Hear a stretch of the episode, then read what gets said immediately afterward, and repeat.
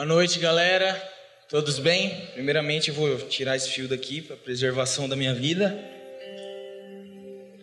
Quem tá sem catarro no colarinho aí? Eu não. Mas que coisa boa, né, gente? Momentos assim. É, para quem colou no primeiro alvo do ano aí, a gente viu uma coisa bem doida que a gente não sabe explicar muito bem. Em momentos como esse, a gente nunca vai saber explicar muito bem. E Deus, ele gosta de fazer coisas que a gente não sabe explicar muito bem, para humilhar a nossa mente que acha que sabe tudo. Então, eu sempre me alegro muito quando o Senhor vem e, e, e ofende a minha mente.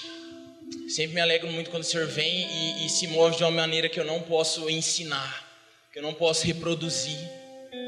Esses momentos são assim, para a gente viver e mergulhar. E saber que momentos assim são preciosos. Porque por quantos cultos a gente já buscou essa presença, por quantos cultos nós já cantamos incansáveis canções, e aprove a Ele talvez não vir, com essa manifestação. Mas amigos, existem reuniões e momentos que Ele vem. E aí? Esse é o momento de compensar talvez os vários cultos que você, para você, a presença e a glória dele não foi da maneira que você esperava ou queria naquele momento. Que a gente aprenda cada vez mais a sabe, se desarmar diante do Senhor quando ele vem nos toca da maneira que a gente não consegue explicar. Amém? Mas que alegria, muito bom estar aqui em comunhão com vocês, tomar chuva junto, jogar vôlei junto, ficar sem voz junto. Mas vamos lá. Ah, quem está sendo abençoado aqui, gente? Sendo muito abençoado pela comunhão, pelas palavras, pelo louvor, por tudo que está rolando aqui. E todo mundo está falando isso, né? Então vou falar também. Quando a gente foi combinar de que, que a gente ia pregar aqui, a gente realmente queria trazer algo que quando a gente olhasse para dentro de nós, a gente enxergasse que o Senhor plantou aquilo para que a gente talvez firmasse mais a caminhada ou fizesse uma curva mais fechada ali no, no, na nossa maneira de caminhar com Ele. E hoje eu quero falar com vocês sobre um assunto. Talvez você vai falar assim: Nossa, você vai falar sobre isso no acampamento? Sim, eu vou falar sobre escatologia com vocês, mais conhecido como o fim do mundo. Mas eu prometo que eu não vou falar do anticristo. Então, a primeira coisa que eu queria falar é: se quando a gente ouve esse termo, se quando a gente ouve esse termo, a primeira coisa que vem na nossa cabeça é chip, é dragão, é anticristo, é o Macron ou o Papa, então quer dizer que a gente não sabe ou não vê esse assunto como o Senhor Jesus vê e enxerga ou pelo menos como os escritores também da palavra da Bíblia veem e enxergam. Meus amigos, o, o, o protagonista do fim não é o anticristo. O protagonista do fim é o mesmo protagonista do princípio, do meio e do fim. Então eu vim de uma comunidade em que, quando se falava nesse assunto, o sentimento que era gerado dentro de mim era de medo. Eu tinha medo que Jesus voltasse. Talvez você está aqui e você compartilha disso comigo. Talvez a gente olhe para o dia do Senhor como um dia que vai ser mal, sabe? Que vai trazer algum tipo de prejuízo para nós. E talvez a gente tenha vivido uma vida inteira esperando que esse dia nunca chegue. Mas eu, o meu trabalho aqui hoje é mudar esse, sentimento no seu coração de medo para expectativa, amém?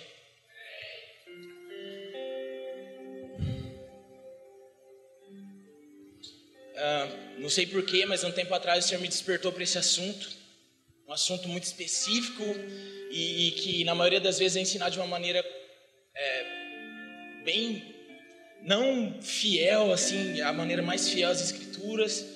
Então, se a gente vê, o nosso maior discipulador sobre o fim dos tempos foi um filme, Deixados para Trás. Talvez tudo que você sabe sobre o fim do, dos tempos é aquele filme, que você vai desaparecer, sua roupa vai ficar lá e a gente vai ficar tocando arpinha nas nuvens. Mas não é só isso, existe coisas profundas relacionadas a isso. Existem sentimentos da parte de Jesus relacionados a esse dia. E eu queria que você abrisse a sua Bíblia comigo em 1 Coríntios, no capítulo 15. Eu quero te mostrar aqui na palavra por que, a gente precisa falar mais sobre isso. Por que a gente precisa falar mais sobre esse dia? 1 Coríntios, capítulo 15, versículo 19. Quem achou diz amém, quem não achou diz 365.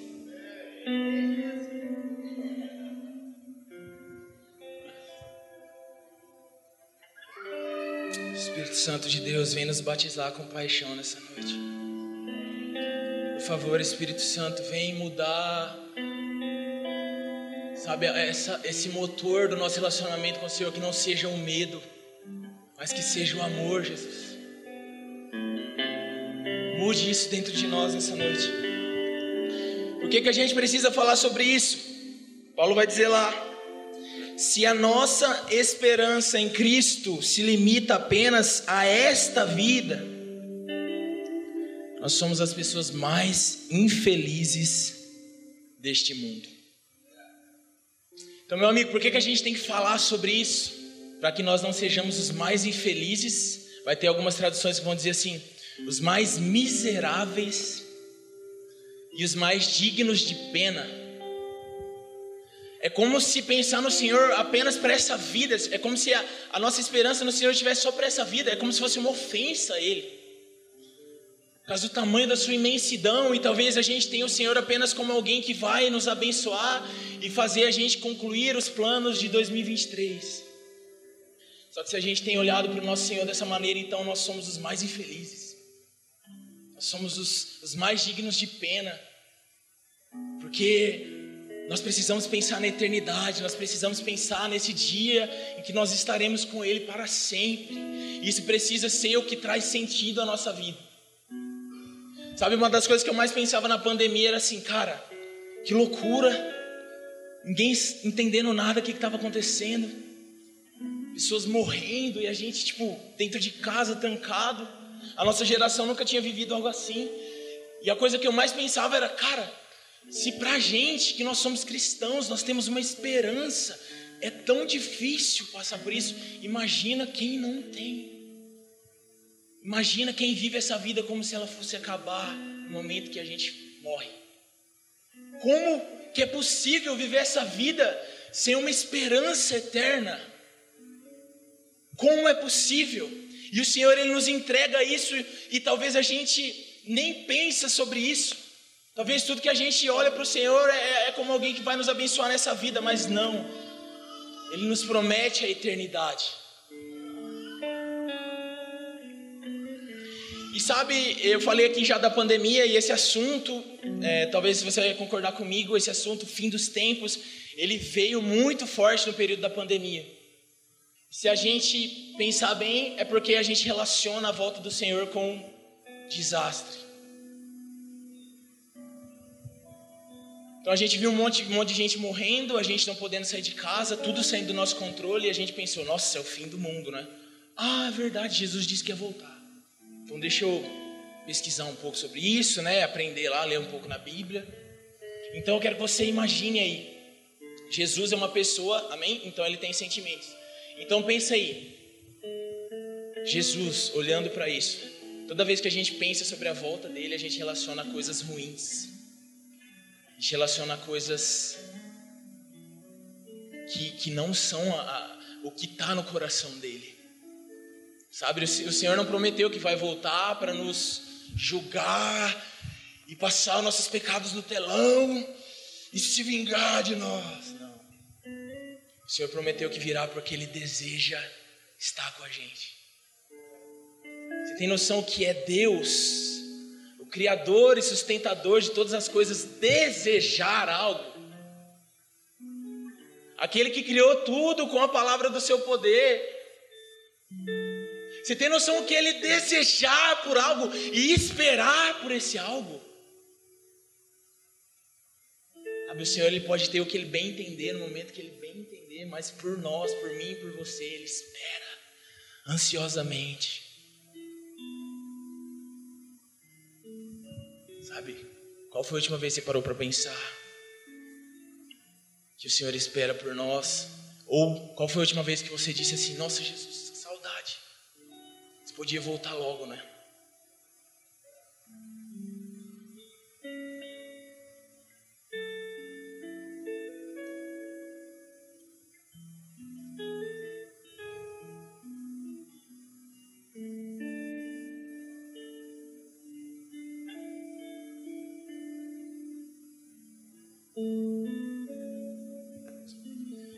Vamos lá. Gente, quero que vocês pensem comigo.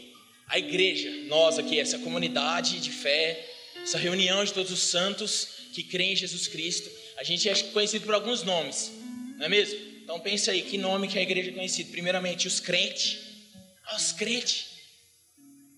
A gente também é filhos de Deus, servos de Deus. O que mais aí? Pode falar mais para mim? Varão e varô. Mas existe uma figura que a gente encontra nas Escrituras também, que é noiva. Noiva de Cristo. Então é muito interessante pensar que Deus, na sua infinita sabedoria, Ele, ele precisa rebaixar a sabedoria dele e falar com a gente com figuras humanas, sabe? Com linguagem dos homens. Então Deus fala a língua dos homens. Então, para expressar sentimentos e coisas é, transcendentes, ele usa coisas que a gente entende muito bem, como por exemplo um noivado. Tá?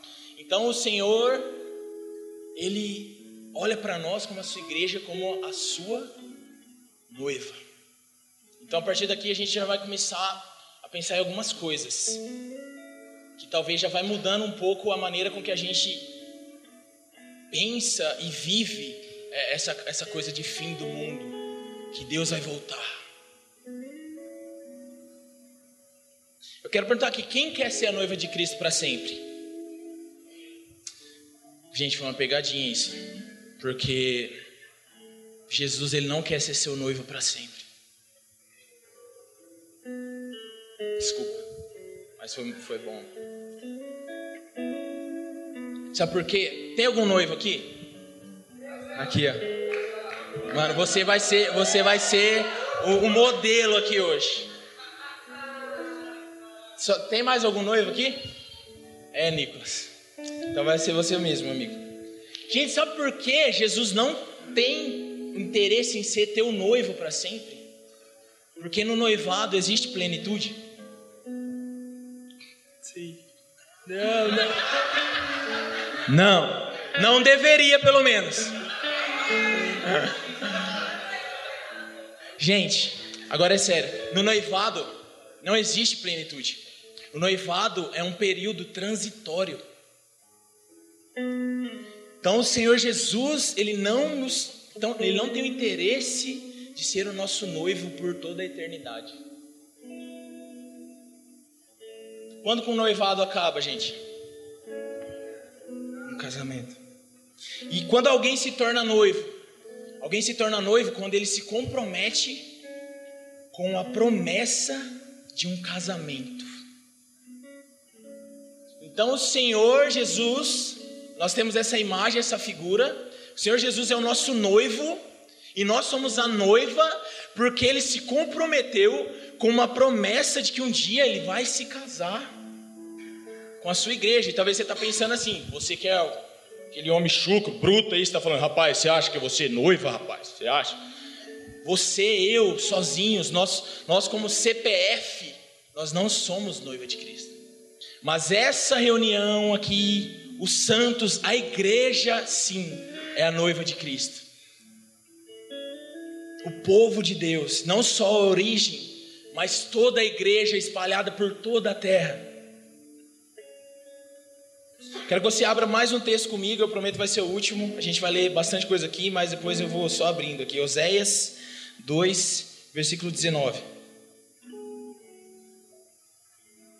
Olha só, então a gente quer desconstruir esse medo que a gente tem pelo fim do mundo. A gente quer entender que o Senhor tem sentimentos para com a sua igreja e que nós só somos a sua noiva porque ele fez uma promessa de casamento para nós. E agora lá em Oséias capítulo 2, versículo 19 está escrito assim: Eu me casarei com você para sempre. Eu me casarei com você com justiça e retidão, com amor e compaixão. Eu me casarei com você com fidelidade, e você reconhecerá o Senhor.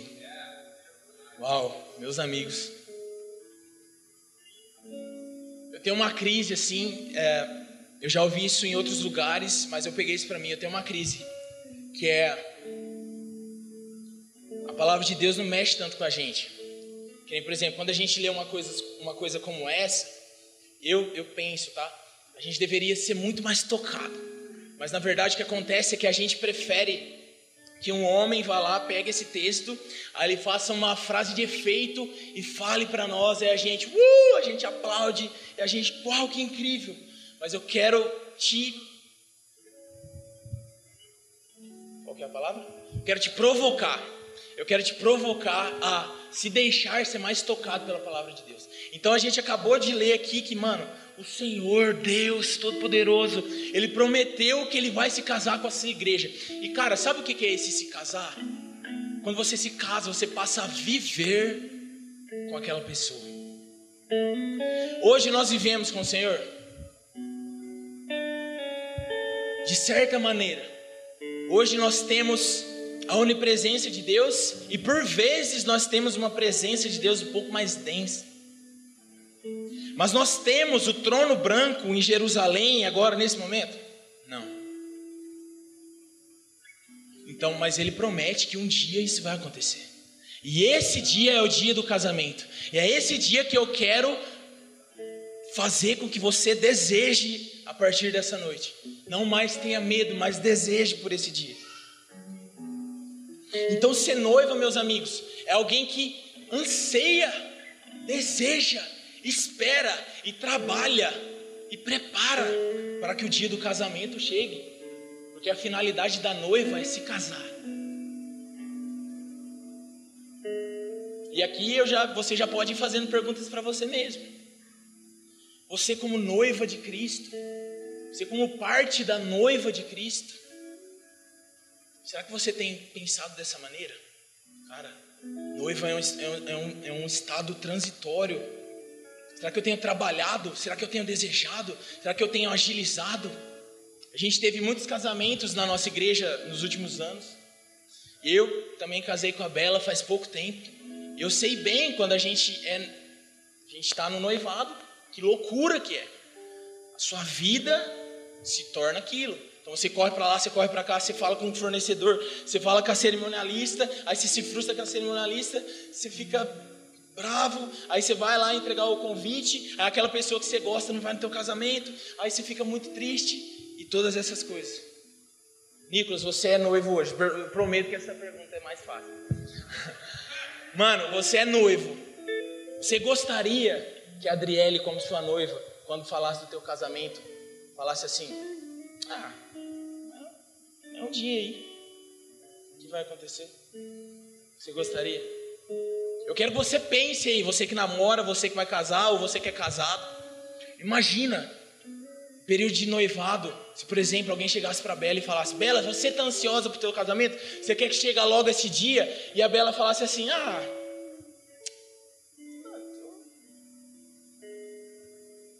é frustrante, não é? Será que não é assim que a, que a gente faz com o Senhor?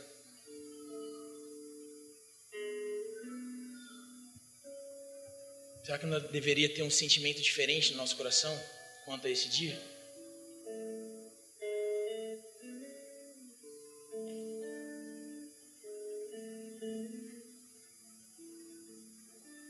Lá em Apocalipse 21, versículo 9 diz: Um dos sete anjos que tinha sete taças cheias das últimas sete pragas aproximou-se e me disse: Venha, eu mostrarei a você a noiva, a esposa do Cordeiro. Meus amigos, nós estamos caminhando para essa plenitude. E eu quero que você entenda que Jesus, Deus, ele tem sentimentos pela igreja, sentimentos muito profundos. A gente tem um livro na Bíblia que é praticamente só figurando ali o relacionamento do Senhor com a sua igreja, que é Cantares. E tem um texto muito interessante que é capítulo 4, versículo 9, que diz: O noivo aqui falando para a noiva agora, você fez disparar o meu coração. Minha noiva, você fez disparar o meu coração com um simples olhar. Isso é uma daquelas coisas que eu não consigo entender, gente. Vamos ser honestos com nós mesmos agora? O que, que nós temos de tão legal, de tão interessante, para que a gente faça disparar o coração de Jesus? O que, que a gente tem? Mas quando ele olha para a igreja, quando ele olha para a sua noiva, ele diz: Meu coração dispara quando eu penso em você. Ah, quando você olha para mim, um simples olhar faz meu coração disparar. Ah, quem dera se fosse assim também a nossa resposta para com o nosso noivo. Quem dera se o Senhor não tivesse que vir e nos vencer todas as vezes. Quem dera se o nosso sentimento por Ele também fosse tão poderoso e forte.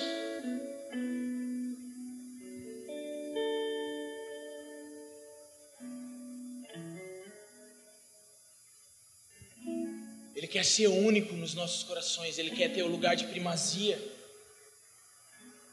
a ponto dele sentir ciúmes. Sabia que Deus tem ciúmes?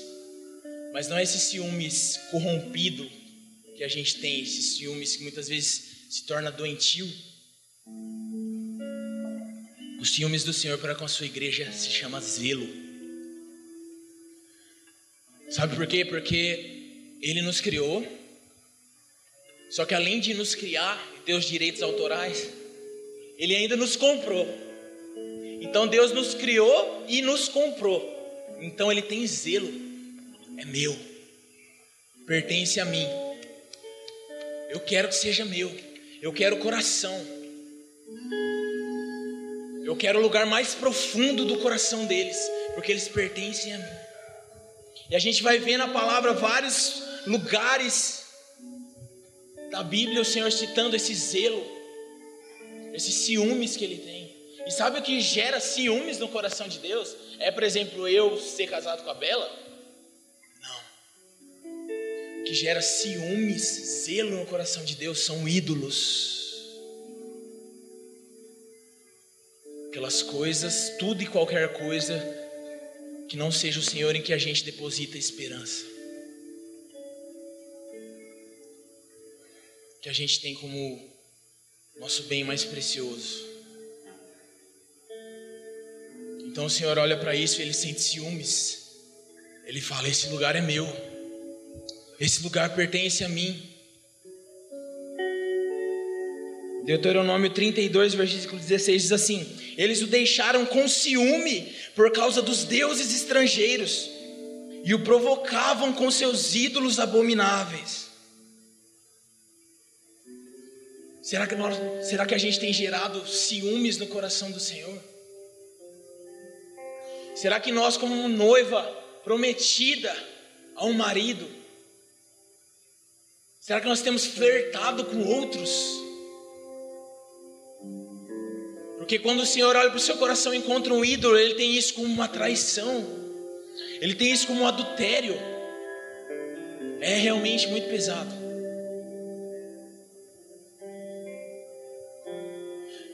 Quando Ele olha para o nosso coração e vê que a gente se deleita mais em coisas, naquela viagem, naquele carro, naquele sonho, do que nele, Ele sente ciúmes, porque esse lugar de deleite, de prazer pertence a Ele.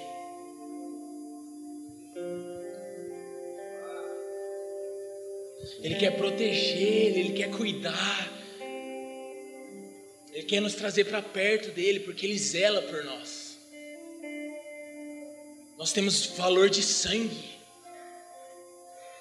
O preço que Ele pagou foi muito alto por nós. Então, Ele é um Deus zeloso para com Sua noiva.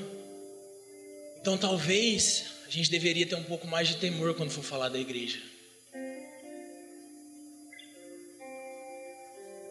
Porque o noivo dela é ciumento.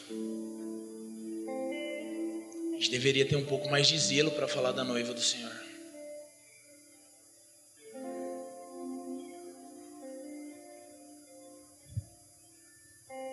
Cara, agora, você que é casado, eu quero que você imagine isso.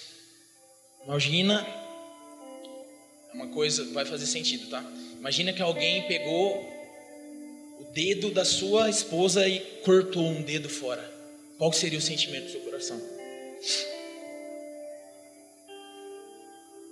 Sabe, sabe o, que, o que isso significa? Quando alguém traz divisão para o corpo, é como se estivesse esquartejando a noiva de Cristo. Isso tem que mexer com, a, com você. Dividir a noiva, trazer separação entre os irmãos, fofoca, a gente sabe muito bem disso. Sabe como o Senhor enxerga isso? Cara, estão esquartejando a minha noiva. A gente tem que ter zelo, temor, porque a igreja pertence a um Deus zeloso. Essa noiva pertence a um noivo que tem não é sangue nos olhos, ele tem fogo nos olhos talvez seja bem pior.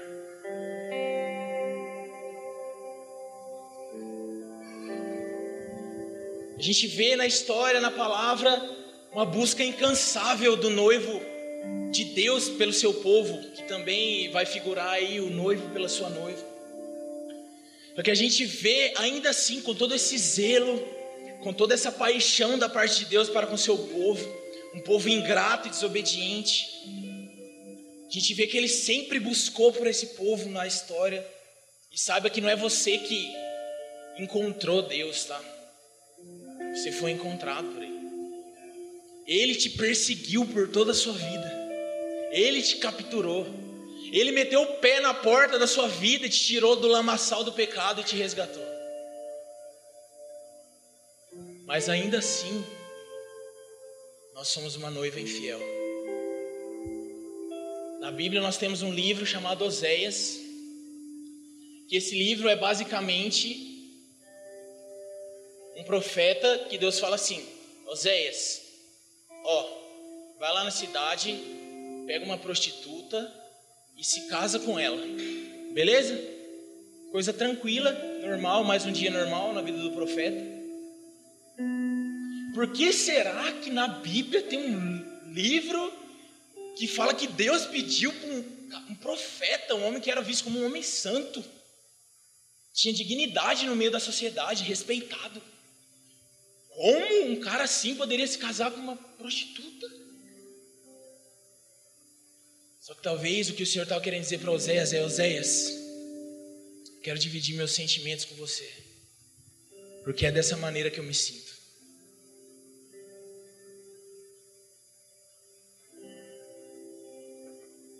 E sabe o que acontecia? Oséias foi, ele buscava essa prostituta na cidade, ele trouxe para casa dele, então ele devolveu a dignidade para ela. Ele, ele lavou ela, ele trocou as vestes, ele colocou joias. Só que o decorrer do livro vai dizer que ela voltou para as ruas para se prostituir. Ah, então Oséias, né? Aí Deus falou: Não, Oséias, já que ela te traiu, então, né? Não vai atrás dela. Deus falou assim: Oséias, vai lá na rua, resgata ela de novo e traz para dentro da sua casa de novo, porque é isso que eu faço. Eu estou falando isso não é para que você se sinta mal, mas eu estou falando isso para que você exalte ainda mais o Senhor. Não é sobre você isso, sabe? É mais sobre a paixão que ele tem e o quão decidido ele está a se casar comigo e com você, mesmo a gente sendo tão infiéis. Meu amigo, se o Senhor está decidido, não há quem faça ele mudar de opinião. E eu não estou te dando aval aqui para pecar, não, não, não. Mas que o Espírito Santo nos constranja nesse momento. Quando que a gente vai parar de pecar? Quando que a gente vai zelar mais por esse noivo? Ele já nos resgatou uma vez, duas, três, trinta, não sei. Quando nós vamos responder à altura os sentimentos do noivo?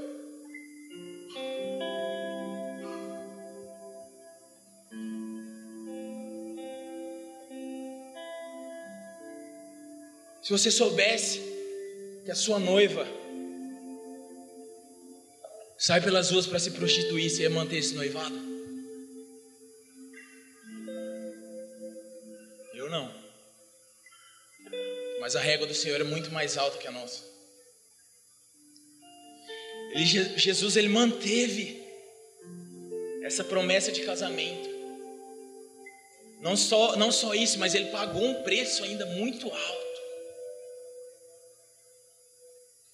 E a dignidade de Deus, se comparado com a nossa pequenez e sujeira, existe uma distância gigantesca. Mas ainda assim, ele pagou um preço.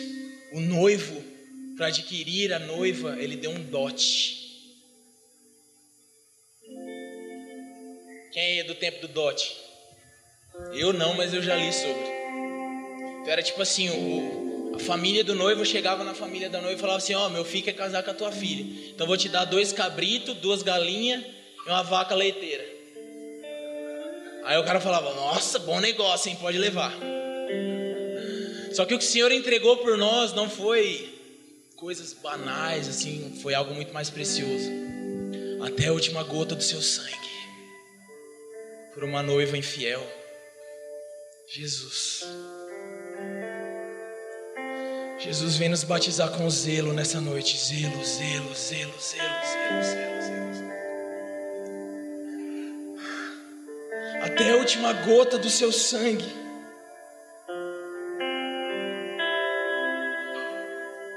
Em Efésios 5, 25, a gente vai ver a palavra dizendo assim: Mulheres, sujeite-se cada um ao seu marido, como ao Senhor. E também vai dizer: Maridos, Amem cada um a sua mulher, assim como Cristo amou a igreja e se entregou por ela. Então, o dote do noivo foi se entregar por nós. E por muitas vezes nós nos afastamos dele, mesmo ele tendo nos entregado, assim como aquela prostituta com Oséias. Mas a partir de hoje, quando você olhar para a cruz, lembre-se que ela está dizendo assim: Você, igreja, é a única que eu quero.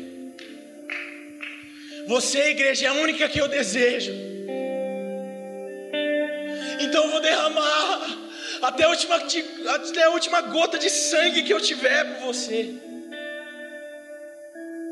Sabe, o Senhor poderia, sei lá, criar um povo novo para Ele, que não pecasse, que não desobedecesse.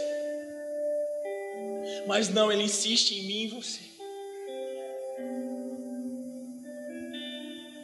E Ele morre por mim e por você. Em uma morte de cruz, por mim e por você.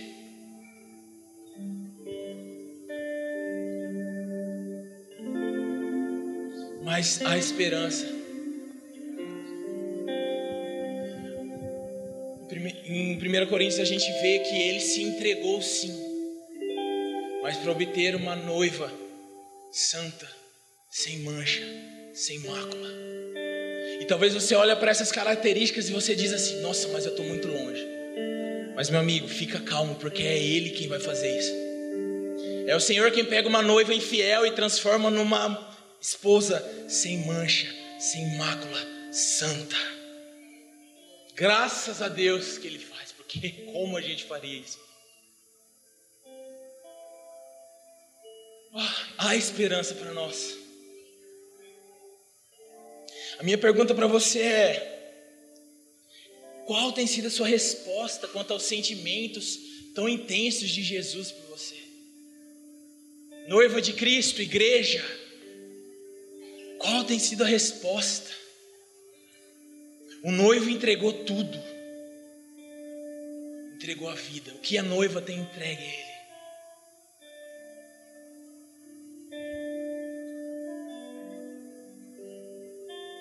Jesus entregou tudo porque Ele nos quer como Sua propriedade. O Senhor quer nos ter por inteiro. O Senhor nos deseja com intensidade. O Deus Todo-Poderoso deseja algo, espera por algo. O dia do casamento.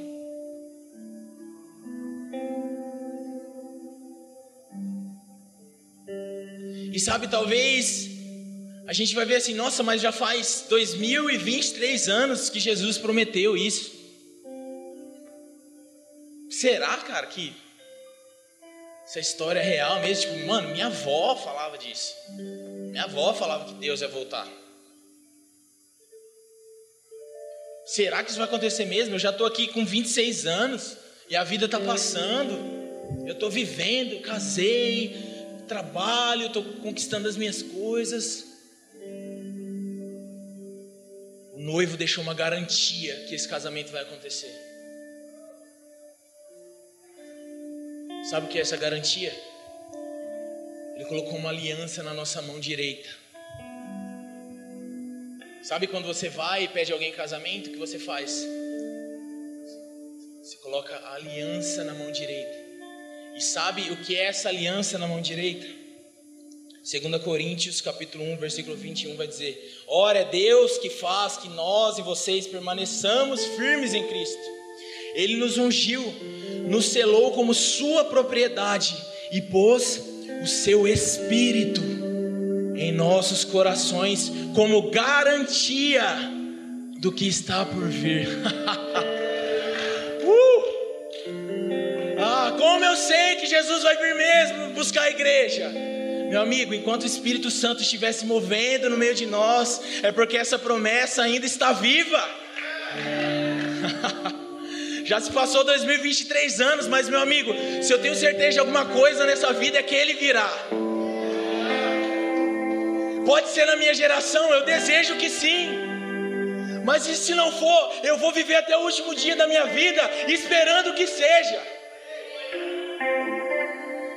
Eu quero responder aos sentimentos de Jesus.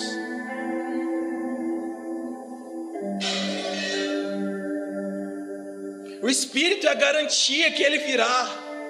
Toda vez que o Espírito Santo te tocar, é o Senhor dizendo: Ei, eu fiz uma promessa e eu vou cumprir.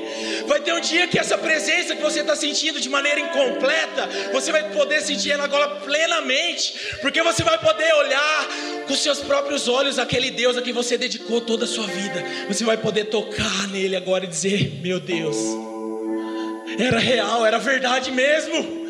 Jesus é real. Sabe, eu não, eu não deixei, eu não sacrifiquei a minha juventude por Ele à toa. Eu não deixei de colar no Oba, no carnaval à toa. Eu não fui no retiro, no acampamento da origem à toa. Eu não dediquei a minha vida por um Deus que é uma historinha da carochinha. Nós vamos ver Ele com esses olhos que está aí no seu rosto você vai ver o seu amado. E essa presença que hoje nós sentimos de maneira tão incompleta, por mais que isso nos encha quando Ele vem e nos toca, existe muito mais, tanto mais que, que nem cabe na nossa cabeça.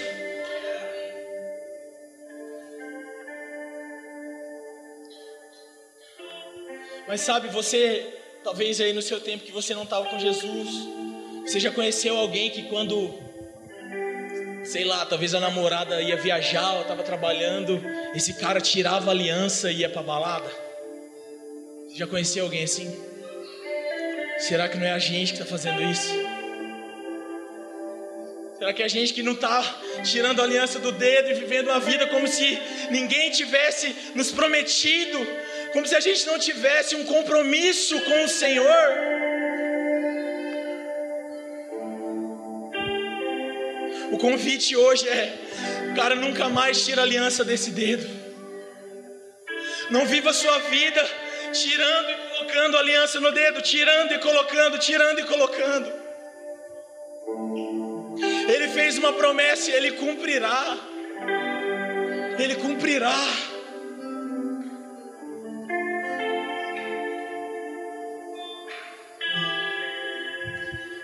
Agora eu quero te perguntar: se Jesus quer tanto a sua noiva, por que é então que na primeira vinda ele já não se casou com a igreja?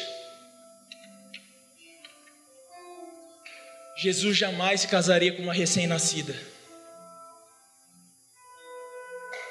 Quando Jesus vem e morre, e é assunto aos céus, e agora o Espírito Santo, em Atos 2, cai sobre a igreja, ali nasce a igreja. Só que a gente leu em, em 1 Coríntios 5 que a noiva de Cristo tem uma estatura correta, uma estatura que precisa ser alcançada para que o casamento aconteça. E maturidade está diretamente ligada com o dia do casamento.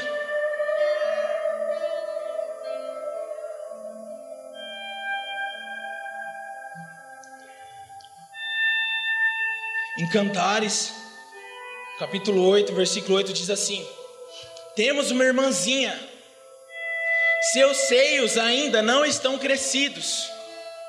Que faremos com nossa irmã no dia que for pedida em casamento? Se ela for um muro, construiremos sobre ela uma torre de prata. Se ela for uma porta, nós a reforçaremos com tábuas de cedro. O que faremos se o Senhor pedir a igreja em casamento hoje?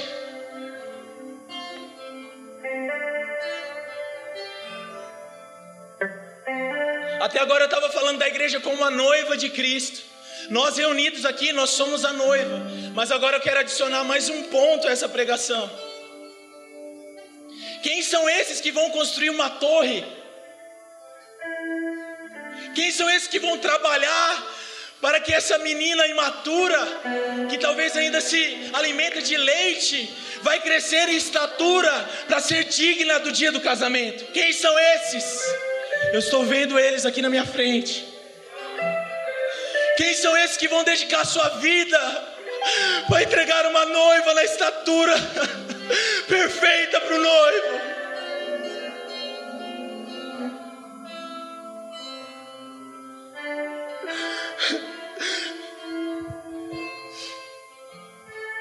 Sabe, a gente a gente não faz culto porque é legal. A gente não ministra louvores porque a gente quer aplauso. A gente não prega aqui porque a gente quer seguidores. A gente, você não faxina o banheiro, sei lá, para deixar limpinho. Você faz tudo isso porque você está trabalhando para a edificação, para a maturidade da noiva de Cristo. Sabe, todas as horas que você gastou se dedicando talvez na limpeza da igreja, pensando que era um trabalho que não serviria para nada. Sabe, todas as horas que você gastou estudando a palavra de Deus, porque você iria compartilhar com alguém. Sabe, o noivo, ele se alegra, porque ele vê que ele tem amigos que estão trabalhando, acelerando o dia do casamento, porque maturidade está diretamente relacionada com o dia do casamento. Em João 3, versículo 20, 28, a gente vê: Vocês mesmos são testemunhas de que eu disse: Eu não sou o Cristo, mas eu sou aquele que foi enviado adiante dele. A noiva pertence ao noivo. O amigo que presta serviço ao noivo e que atende e ouve, enche-se de alegria quando ouve a voz do noivo. Esta é minha alegria que agora se completa. É necessário que Ele cresça, Ele, e eu diminua. Então, meus amigos, se eu pegar o microfone aqui e começar a pregar legal para vocês e falar um monte de frase legal para que vocês me aplaudam e me achem um cara bacana, espiritual, eu estou querendo a noiva para mim. Então toda vez que eu faço algo na igreja relacionado ao corpo de Cristo, para que as pessoas me aplaudam e me acham, nossa, como você prega bem, Alisson. Então eu estou querendo a noiva para mim. Mas a noiva pertence ao noivo, meu trabalho é só falar assim: amem ele, aplaudam ele, exaltem ele, se entreguem para ele, porque quem tem a noiva é o noivo.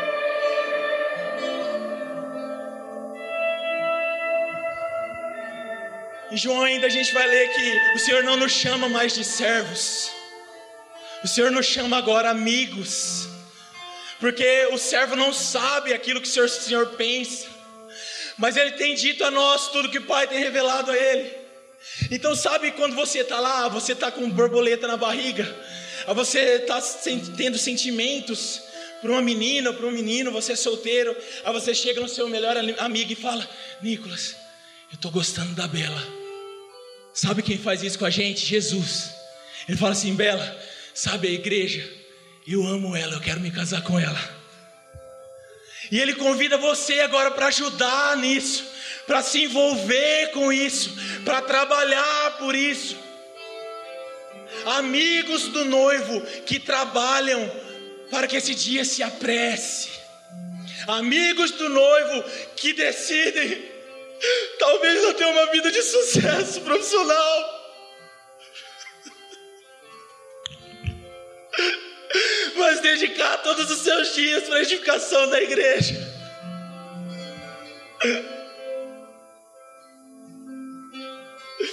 E para isso você não precisa ser pastor, você não precisa ser ministro de louvor. Se você for um pai que vai criar os filhos para a glória de Deus, você já está fazendo isso. Se você for uma mãe que talvez se sente que, que você ficou para trás porque você está criando seus filhos, não. Não, se você está criando seus filhos para a glória de Deus, você também é uma amiga do noivo. Você também está trabalhando para acelerar esse dia. Você também está pegando essa menininha que ainda se alimenta de leite e você está trabalhando para que ela agora coma alimento sólido. Alimento sólido. Essa menininha precisa crescer, porque o noivo deseja o dia do casamento.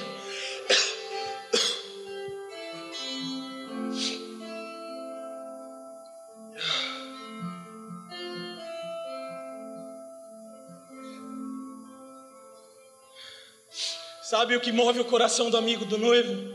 É saudade. Então eu quero que você pense. Imagina que alguém que você não importa tanto assim viaja. Aí essa pessoa volta e fala: Nossa, você já voltou. Aí ela fala assim: Nossa, mas faz 30 dias que eu estou viajando. Mas agora se é o seu melhor amigo que viaja e fica uma semana fora, cara, você liga para ele, você manda mensagem, você fala: Ei, quando você vai voltar? Porque você está com saudades. Será que nós temos saudades do nosso amigo Jesus? Porque quanto mais saudade nós tivermos, mais a gente trabalha, porque mais a gente quer que ele venha logo ficar com a gente.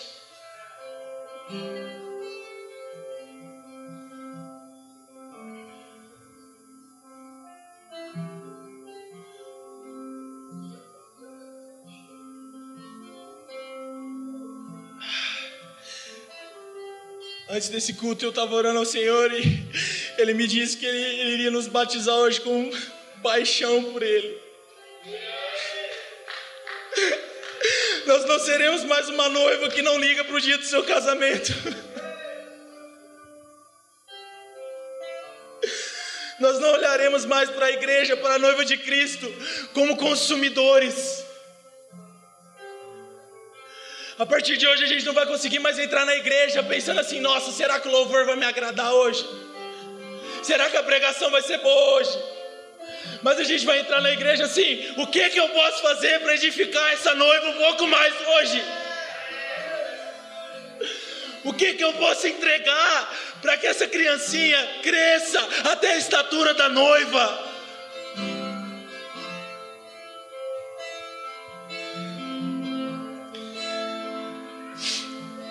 Agora Paulo em 2 Coríntios 11 ele vai dizer: "O zelo que eu tenho por vocês é um zelo que vem de Deus". Eu os prometia um único marido, Cristo, querendo apresentá-los a Ele como uma virgem pura.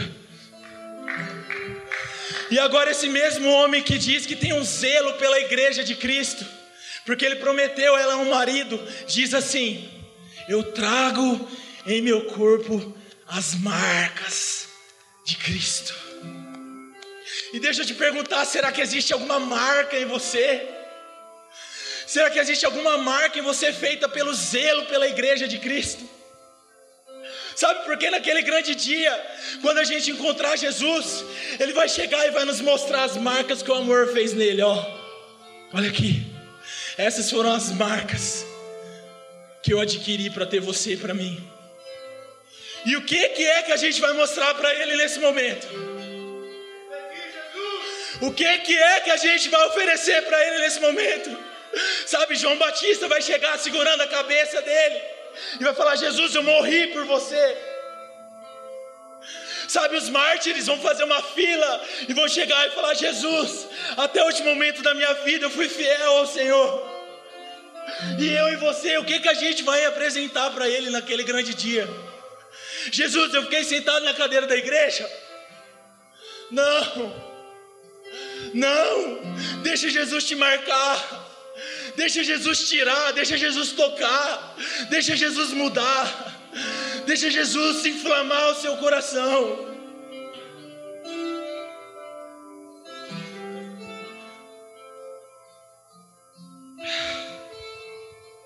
E quando a, a noiva alcançar a estatura que Jesus espera, que o noivo espera, haverá o grande dia agora do casamento. Ah, aquele dia que a sétima trombeta vai tocar, meus amigos. A gente vai olhar, a palavra diz que todo olho verá, então todos olharão. Nós veremos agora o céu se descortinando. E agora um cavaleiro no cavalo branco virá marchando, acompanhado do exército de anjos, e os seus olhos são como chama de fogo, seus cabelos são brancos como a lã, Sobre a sua cabeça existem coroas de glória. Na sua coxa está escrito Rei dos Reis e Senhor dos Senhores. Então ele virá finalmente, o nosso noivo veio. Agora o casamento vai acontecer. E agora nós estaremos unidos para sempre. Nós viveremos juntos para sempre agora, eternamente. Na alegria, na tristeza, na saúde na doença até que a morte nos separe. Mas espera aí, que morte? Nunca mais haverá morte, nunca mais haverá morte, choro ou dor, nada vai nos separar do nosso amado, nada vai nos separar dele. Jesus batiza a tua igreja nessa noite com paixão, em nome de Jesus, paixão, fogo no coração, Pai, nessa noite, fogo, fogo nos corações. Queremos ser uma noiva apaixonada. Nos batiza com paixão, Jesus.